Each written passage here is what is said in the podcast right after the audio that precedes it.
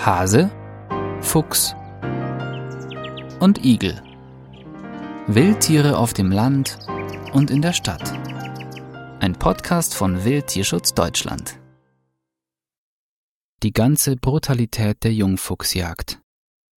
Über Bilder, welche Fallen für Fuchswelpen zeigen, empören sich Tierfreunde aus gutem Grund. Diese Art der Jagd ist in unseren Augen nichts als Tierquälerei.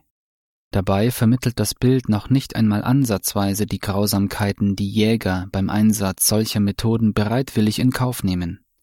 Das wird deutlich in einer Abschlussarbeit zum Jagdwirt, die der in Hessen gebürtige Kleintierjäger Hildebrand am Institut für Wildbiologie und Jagdwirtschaft an der Universität für Bodenkultur Wien eingereicht hat.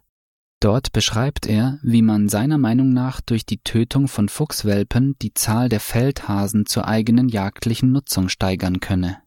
Zum Thema Jungfuchsfallen heißt es dort auf den Seiten 40 bis 41, Zitat, die darin gefangenen Jungfüchse sind mit einem gezielten Kleinkaliberschuss zu erlegen.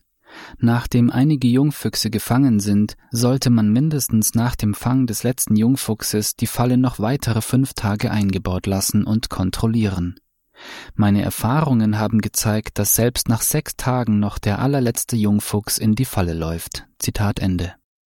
Hildebrand berichtet weiter, dass sämtliche weiteren Zugänge zum Bau verschlossen werden. Zitat die Jungfuchsfallen müssen fast komplett in die Röhren eingebaut werden und am noch herausstehenden Teil nach oben hin gegen schlechte Witterung geschützt werden. Zusätzlich empfiehlt es sich, diese Fallen mit einem stabilen Hering aus Draht zu verankern. Ist die Falle eingebaut, kontrolliert man noch die Beweglichkeit der Fangklappen, um auszuschließen, dass die nach oben gedrückte Klappe zum Beispiel durch Wurzeln oben gehalten wird und so die Jungfüchse wieder aus der Falle in den Bau zurücklaufen können. Alle anderen Röhren, die noch zu dem Fuchsbau gehören, aber nicht sehr stark belaufen sind, sind abzusuchen und gegen Ein- und Auslaufen zu verstopfen. Hierzu empfiehlt es sich circa 50 cm bis 100 cm lange Fichtenstangen oder ähnliches dabei zu haben, um die Röhren massiv zu verkeilen.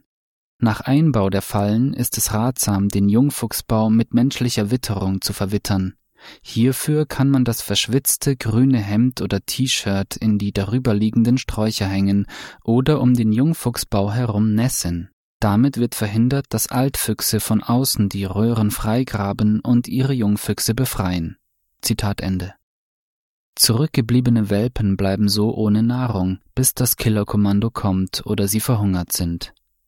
Im Klartext bedeutet das, dass beim Einsatz von Jungfuchsfallen den noch im Bau befindlichen Welpen die Versorgung durch die Elterntiere verwehrt wird und die Welpen bis zu sechs Tage lang an Hunger, Durst und Vernachlässigung leiden.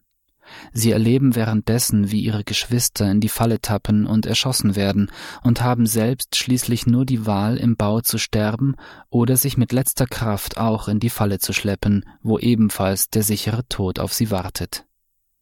Der Autor spricht sich in derselben Arbeit auf Seite 49 übrigens auch völlig ungeniert für die intensive Bejagung trächtiger Fuchsfähen im Rahmen von revierübergreifenden Fuchsjagd-Wochenenden im Januar, Februar aus.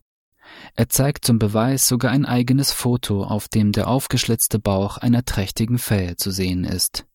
Wer also denkt, Jäger machen sowas nicht, irrt sich gewaltig. Die Grausamkeit solcher Handlungen sowie die Selbstverständlichkeit und Kälte, mit der Befürworter der Fuchsjagd nicht nur darüber berichten, sondern Gleichgesinnte auch zu entsprechenden Handlungen anleiten, lassen tief blicken. Und dennoch sind diese Praktiken auch hierzulande weit verbreitet und meist sogar legal. Das muss sich ändern. Es ist wirklich an der Zeit, dass endlich auch bei der Jagd der Tierschutz angemessen berücksichtigt wird, sagt Lovis Kauertz, Vorsitzender von Wildtierschutz Deutschland. Wir müssen wenigstens mal dahin kommen, dass offensichtlich tierquälerische Jagdmethoden tabu sind und dass ausschließlich Tiere bejagt werden, für die es einen vernünftigen Grund im Sinne des Tierschutzgesetzes gibt. Für den Fuchs gilt das unseres Erachtens nicht. Wildtierschutz Deutschland wir geben Tieren eine Stimme. Weitere Informationen auf wildtierschutz-deutschland.de